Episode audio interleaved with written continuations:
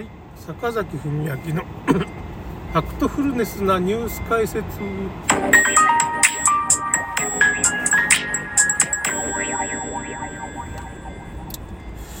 まあだからですね、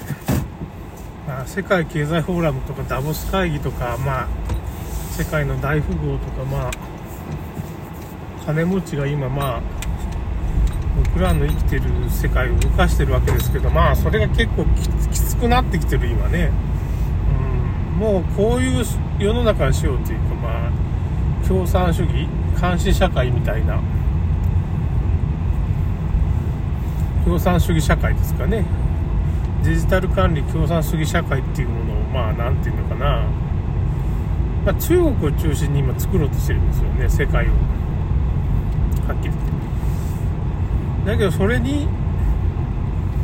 逆らう人は誰なのか。でこれに抵抗するのはまあヨーロッパ EU ですね。EU とアメリカアメリカ銃持ってるじゃないですか。武装できるわけですよ。国民がね。だからアメリカが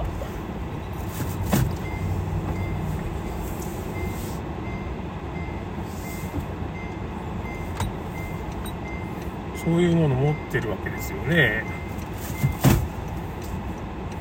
で EU がまあ今回ワクチンなんかにもすごい抵抗したり、まあ、ロックダウンなんかに対してもすごい抵抗したじゃないですか。でこの辺を潰したいと。だから世界を征服するためには、どうすればいいかっていうことを、まあ、世界政府の人たちはま考えてるわけですよね。今回分かったことは、やっぱアメリカを叩かんといかんっていうか、要するに、ライフル協会っていうのがあって、アメリカはね、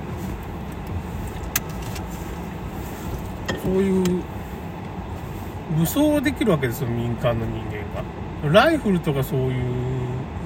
持つ権利みたいなの。武器を持って立ち上がる権利っていうのがアメリカの憲法に定められてるんですよ。本当に。政府がなんか変なことしたら武器持って立ち上がるっていう憲法。アメリカの憲法。すごいですよね。この辺でアメリカ大統領不正選挙がなんで起こったかっていうのはその辺にあるんですよ。だからコロナみたいな状況を作って、郵便投票、不正選挙を使って、あとまあそういう不正選挙のマシンみたいなのがあるんですけどね、名前がちょっと忘れちゃいましたけどね、なんか有名な名前があったんですけどね、その不正選挙マシンって、選挙管理マシンがあってから、その分で、をまあ、ドイツの方のサーバーからこう操って遠隔操作してたっていうの分かってるんですけどね、そういう情報があったんですけど、なんでアメリカ大統領不正選挙起こったかって言ったら、まあ、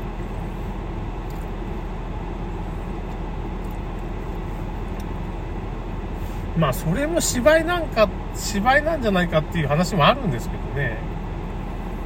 それさえも芝居じゃない。トランプ大統領が負けたとか、バイデンが勝ったとかっていうのも芝居で、実は国防総省が今回のコロナ騒動をなんか指揮してたっていう話も出てきてるわけだから、トランプ大統領は正義の味方だったのかってやっぱ違ったんかなって。プロレスみたいにトランプ大統領が正義の味方やって、バイデンがそういう悪役やってたんかもしれんみたいな感じかもしれないですこういう風な世間の人を騙すような演出をして信じ込ませて僕らを動かそうっていうのがまあ マスコミも使えますしね。そういうのが世界政府っていうものの動きなので。いつもやってる。手口なの。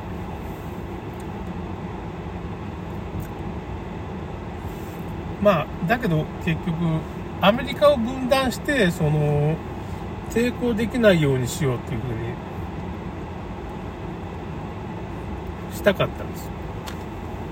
だから世界の国民の中で一番やばいのがアメリカ人なんで、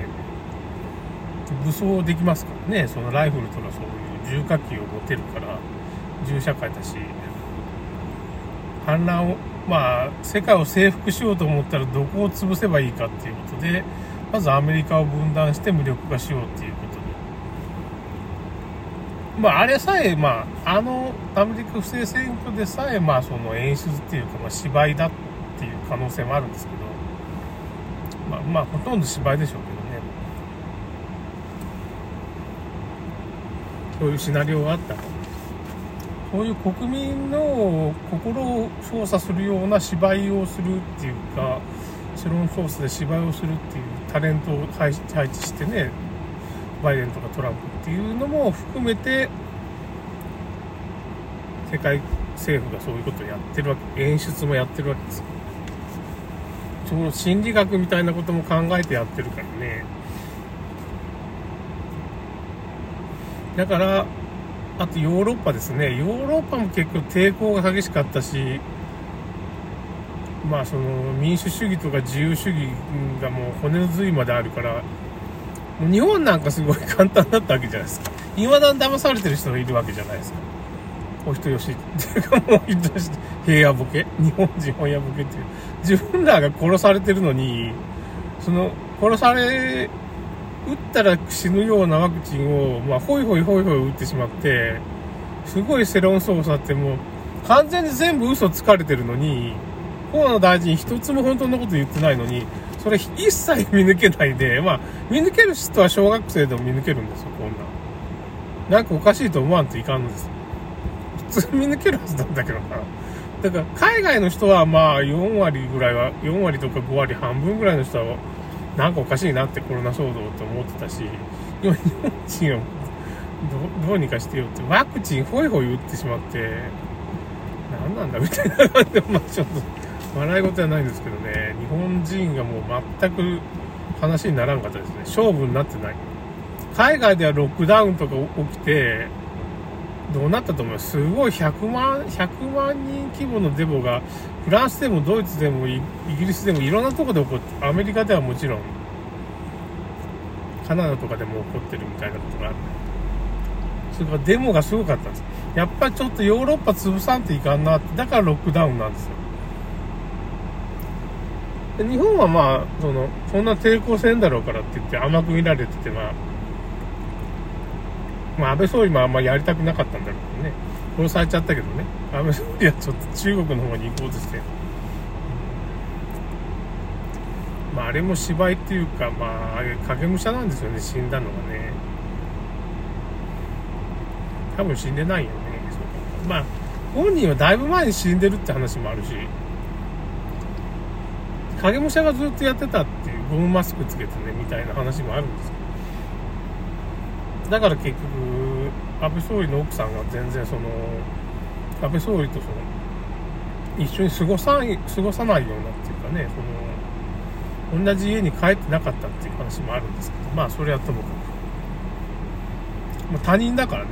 影武者は他人だからそんな一、緒に暮らせんが、まあそういうことになっちゃうんです。そういうふうなことが、まあだいぶ前からあったんで、まあ死んだのは影武者っていうか、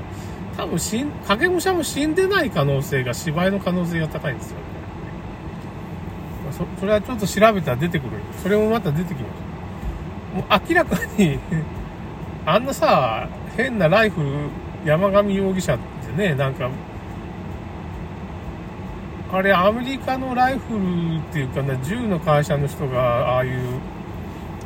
山上容疑者持ってたあの、パイプ銃みたいなの作ってやったら、暴発しちゃってから全然使い物にならなかったって。だからあれ発煙筒みたいなもんで煙を出してなんか撃ったように見せかけただけで全然当たってないんですよね。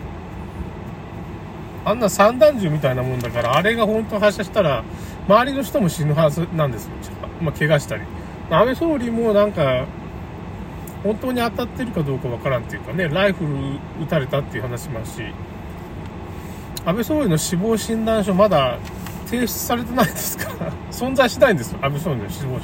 死亡してないんですよ要するにね。未だに出てきてないんですよ。死亡してないまだ。確定してない安倍総理が死んだかどうか。だからまあ芝居の可能性が高いですね。だからその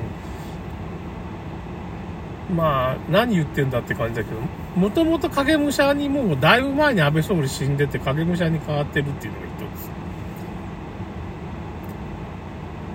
で、死んでない可能性が高いと。だって弾が見つからないんだもん。ライフルの弾も見つからんし、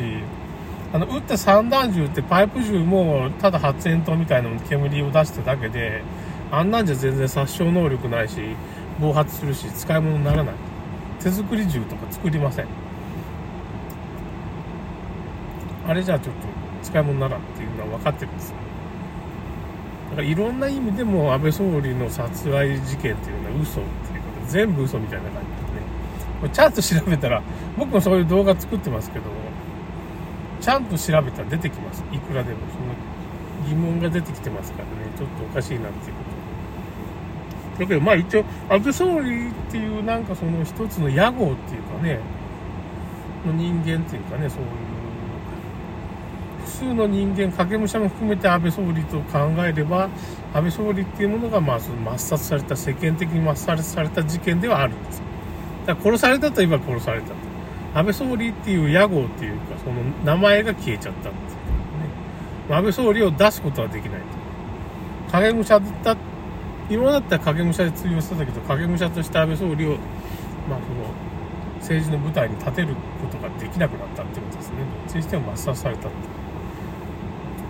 誰がやったんかちょっと分かりにくいですよね。まあ、ケネディ大統領の暗殺とすごい似てるっていう話はありますけどね。え、何の話してたっけ？まあ、ということで、まあ、ちょっと、どっちらかっちゃったけども、ということで終わりました。ちょっとすいませんでした。それではまた。